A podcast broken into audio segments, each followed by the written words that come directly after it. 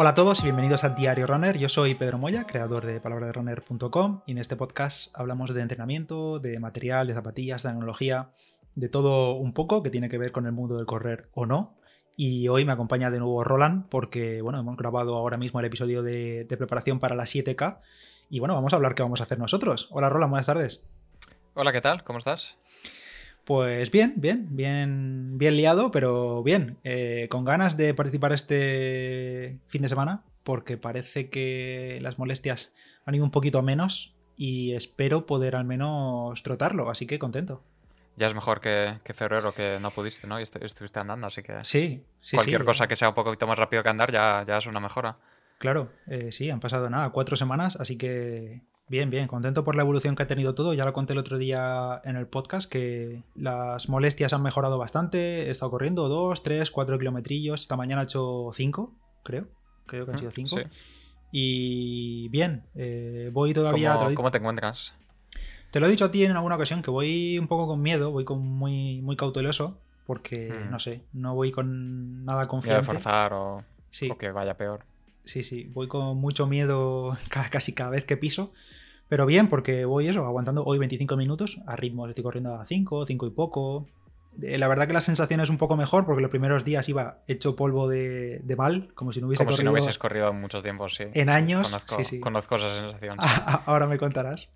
Pero y, y, y el dolor del, de la rodilla y todo lo demás, cuando corres y tal, eh, ¿te lo notas o es más cuando te enfrías y lo notas después? De momento, ahora mismo cuando corro, no es como antes, que nada, a los 5 minutos en el primer kilómetro ya lo notaba y tenía que parar porque si no era dolor continuo. Y ahora ya no lo noto. Lo que sí noto al acabar es en el rotuleno, en el tendón, en la parte central baja de la rodilla, sí que lo noto ahí un pelín cargado. No es nada similar a lo que sentía antes, pero sí que siento hay algo que se resiente, claro.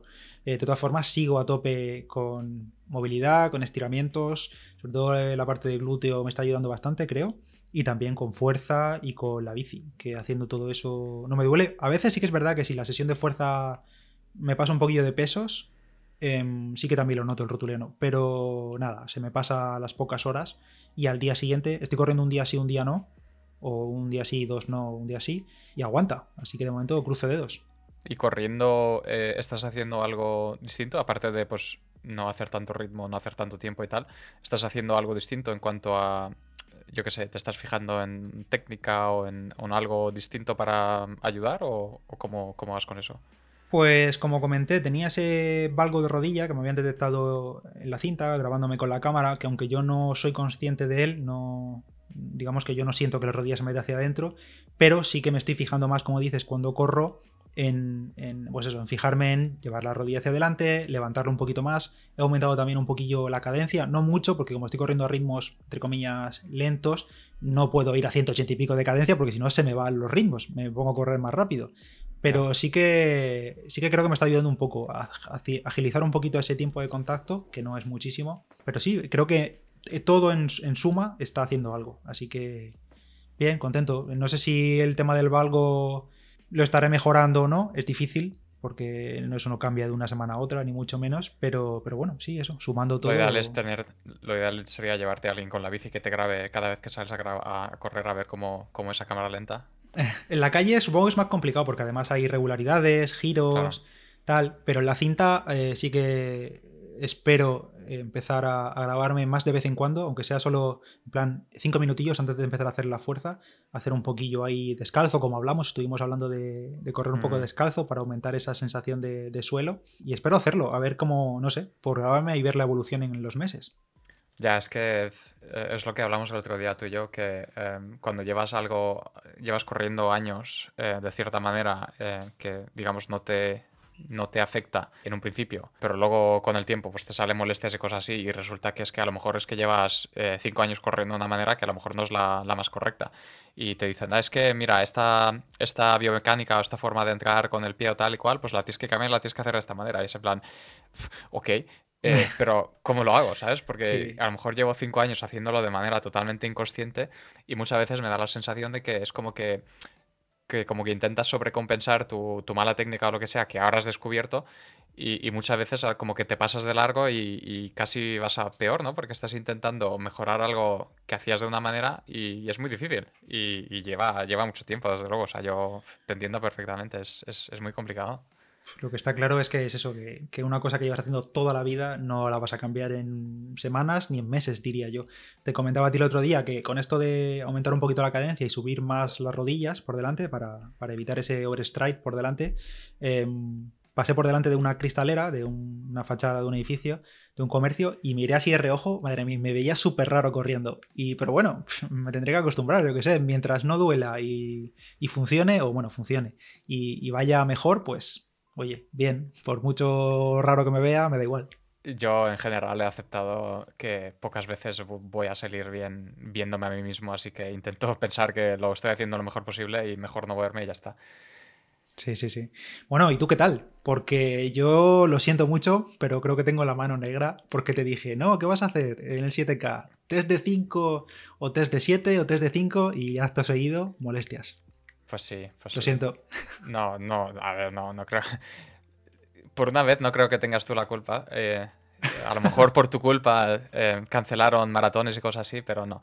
Esto, pues no, no sé, la verdad, eh, ¿qué pasó? Básicamente llevaba a lo mejor hace, hace como dos semanas o así, empezó a, a molestarme un, un poco el, tobillo derecho, que casualmente es el mismo que, también me molestó en, en, octubre, noviembre del año pasado, que, que, tenía molestias. Lo que pasa es que aquella, vez era el, el, tendón de fuera del tobillo, de la parte exterior. Pero no. Eh, Sí, y esta vez era más por el interior. Tenía mis dudas si era si es el, tibial posterior o el tibial anterior, creo que se llama. El posterior es el de atrás y el, el anterior creo que es el de delante, creo recordar. Y tenía dudas si era alguno de los dos tendones que conectaba la tibia o algo.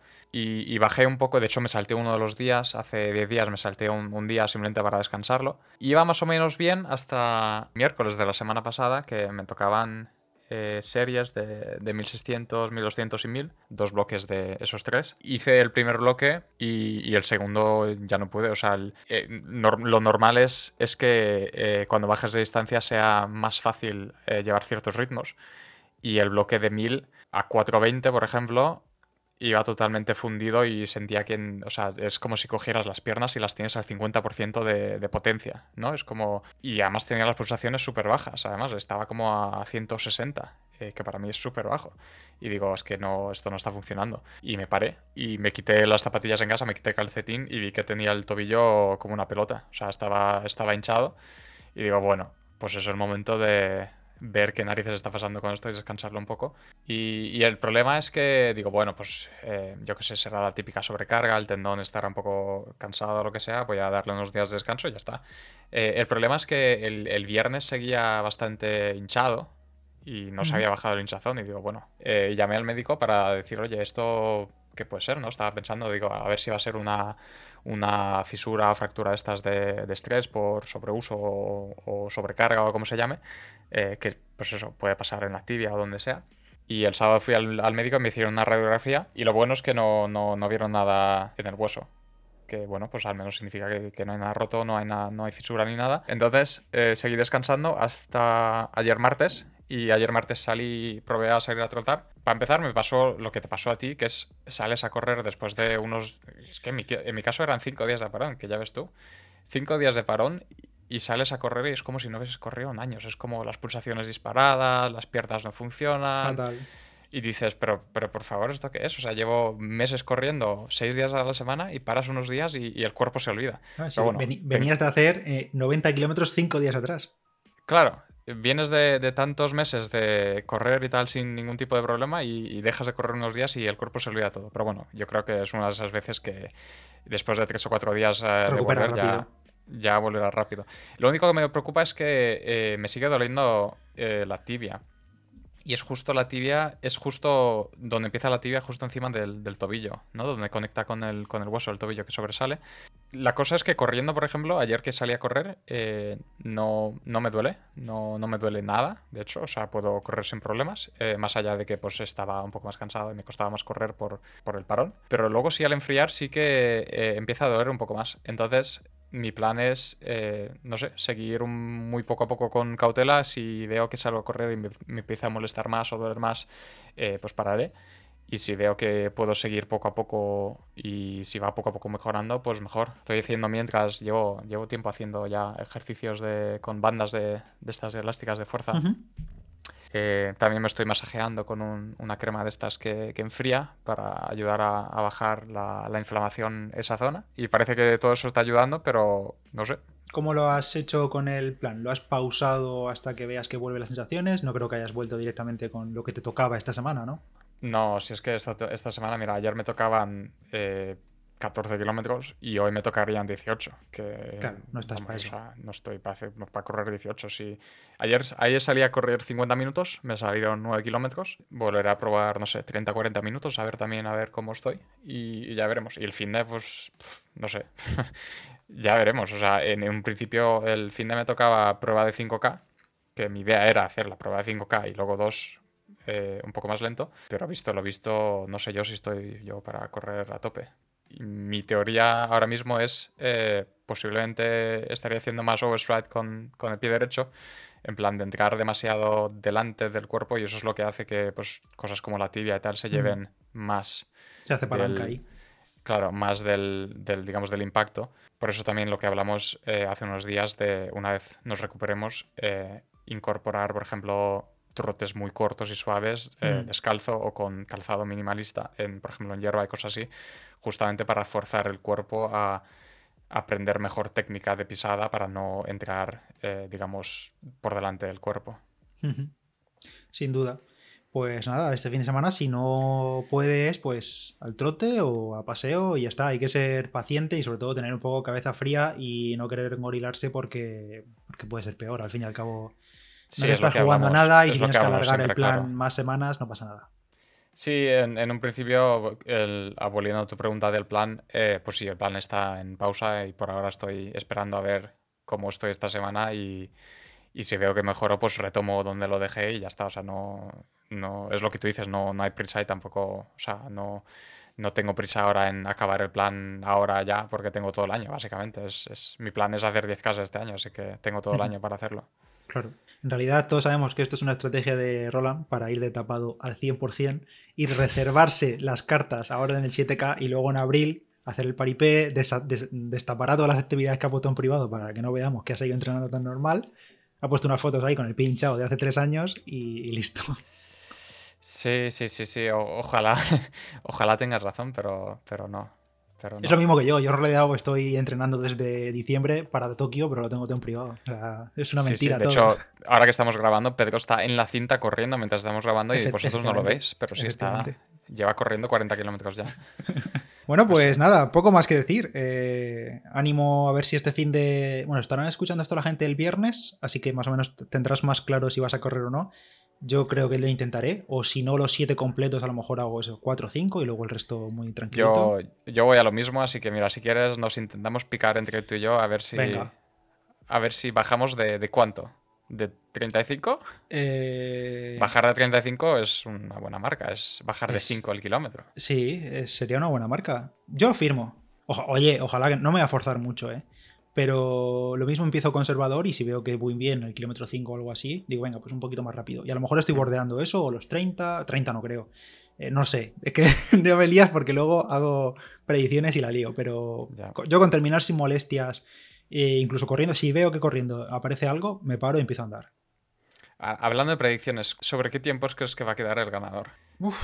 Teniendo en cuenta que los que ganaron la 5K lo hicieron en 16 y poco, o sea, más o menos a, a 3, ¿cuánto? 12, 15 el kilómetro. ¿Me vas a hacer sacar la calculadora? No sé, no sé, no sé, no sé, ya veremos, no sé. Pero sí, yo creo que la gente rápida va a seguir estando ahí y, esperemos que mucha más gente se anime, porque ya la gente lo habrá escuchado, pero este fin de semana lo repetimos aquí en este episodio, que tenemos más motivación todavía, más eh, razones por las que correr, y es que ya sabéis que tenemos patrocinador en la liga, Fitness Digital, referente en maquinaria, en electroestimulación, en musculación, también venden relojes y nos ofrecen un Sunto 5 para sortear entre todos los que participen. Y no hay que ganar, simplemente hay que participar. Eh, tienen las mismas posibilidades corriendo a 3.12 que a 7 o a 8 o andando a 10 minutos por kilómetro. Solo por participar ya tienes la posibilidad. Así que, oye, ojalá que la gente se anime.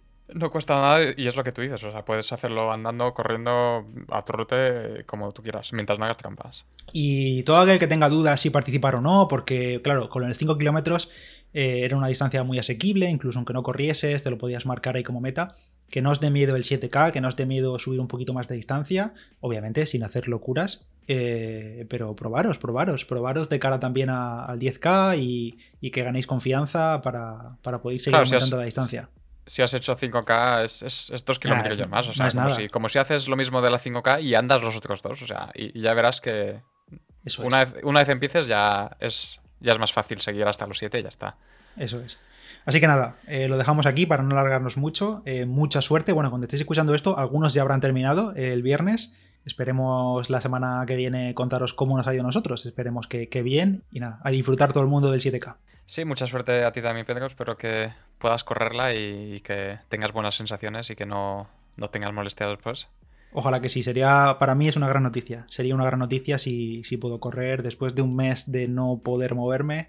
Eh, espero que sí. Pero bueno, eh, pues sí, cruzo, te, de te, echábamos de menos en Strava y, y demás. Así que está bien que, que vayas volviendo poco a poco. Pues sí. A ver, una cosilla, que soy el Pedro del futuro o del pasado editando el episodio y estaba terminándolo y ya casi se me olvidaba otra vez. Mirabai, oyente, hola Mirabai, ¿qué tal? Eh, espero que lo petes en la carrera de este finde. Comentó por el grupo de, Telegram que quien quiera meter su granito de arena en, una causa solidaria este fin de semana, aprovechando la, carrera de la Liga Palabra de Runner, también tiene la carrera nacional contra el cáncer, que lo organiza la Asociación Española contra el Cáncer, y os dejo el enlace en la descripción. Eso sí, solo coincide con el día 28, pero bueno, si queréis inscribiros, creo que cuesta la inscripción nada, 5 euros y tal, pero como os vais a ahorrar la de la Liga Palabra de Runner, pues si queréis eh, donar eh, o queréis aprovechar la causa de la Asociación Española contra el Cáncer, pues ahí tenéis esta carrera nacional contra el cáncer, que solo, como digo, solo coincide con el día 28. O sea que si vais a correr el domingo, hacéis dos por uno y listo. Tenéis el enlace en las notas del episodio y gracias Mirabai por recordarlo. Y si algún mes tenéis alguna carrera en mente que se pueda participar al mismo tiempo que en la liga para así animar a la gente a que participe, pues perfecto. Así que nada, seguimos con el episodio. Bueno, lo despedimos ya. Nada más, lo dejamos aquí. Gracias Roland, tenéis su Strava en las notas del episodio y nos vemos por el grupo de Telegram. Y yo soy Pedro Moya, Palabra de Runner en Instagram, y nos escuchamos en el siguiente. Adiós. Bye.